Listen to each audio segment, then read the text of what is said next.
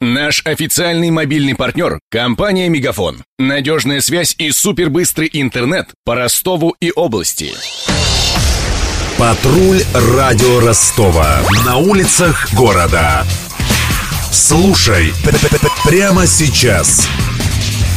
Автобусы – самый неэффективный вид транспорта в Ростове. К такому выводу пришли специалисты Северокавказской пригородной пассажирской компании. В минувшую пятницу они провели эксперимент. Попытались добраться в час пик из центра на военвет всеми видами транспорта. Что получилось, расскажет Мария Погребняк.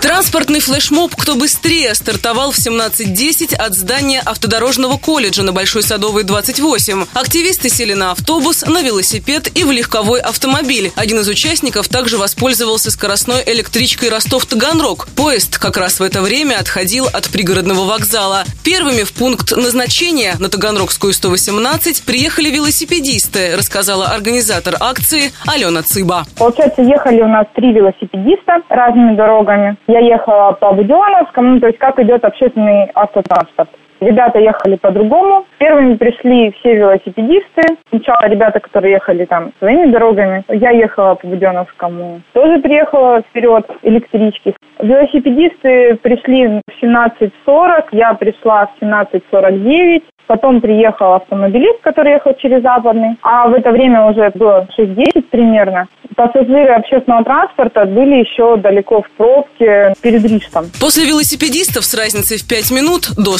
стройгородка добралась электричка. Затем приехали участники на машине. Они решили срезать путь через Западный. Сначала двигались по профсоюзной, затем по Даватора, потом свернули на Малиновского. Они бы успели раньше всех, но подвел ремонт на мосту Малиновского и возникший из-за этого затор. По словам автомобилистки Елены Горковенко, на этом участке пришлось простоять не меньше 20 минут. Мы ехали по Даватора, направо на Мальновского уходит дорога. Повернули направо, там, конечно, постояли. Ну, в общем, наверное, минут 20 мы в этой пробочке проехали вот это расстояние. От кольца и до моста Малиновского, перед, который Таганрогском шоссе. Его постоянно ремонтируют там, поэтому и затор там небольшой. Там в субботу, воскресенье там постоянно. Где-то 17-15 был старт на Садовой. И туда мы приехали где-то, наверное, без пяти, без десяти, вот так. Позже всех достигли финиша те, кто выбрал общественный транспорт, а именно 49-й автобус. Он курсирует между центральным рынком и стройгородком. Участники эксперимента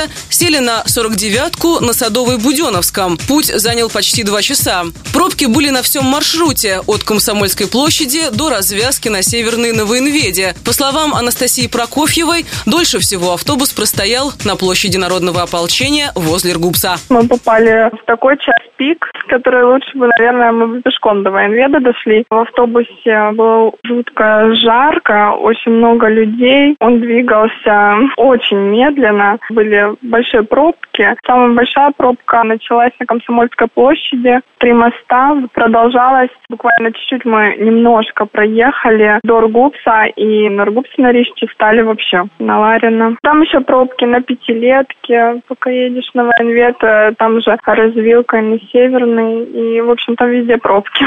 Похожий эксперимент проводили минувшим летом. Требовалось добраться от стройгородка до Сельмаша. Тогда позже всех финишировали пассажиры электрички. Из-за летних отпусков дороги оказались полупустыми, и остальные участники доехали без пробок. А в ноябре ученые ДГТУ представят проект новой маршрутной сети в городе. Она учтет не только уже существующие пути движения, но и новые участки, потенциально пригодные для транспорта.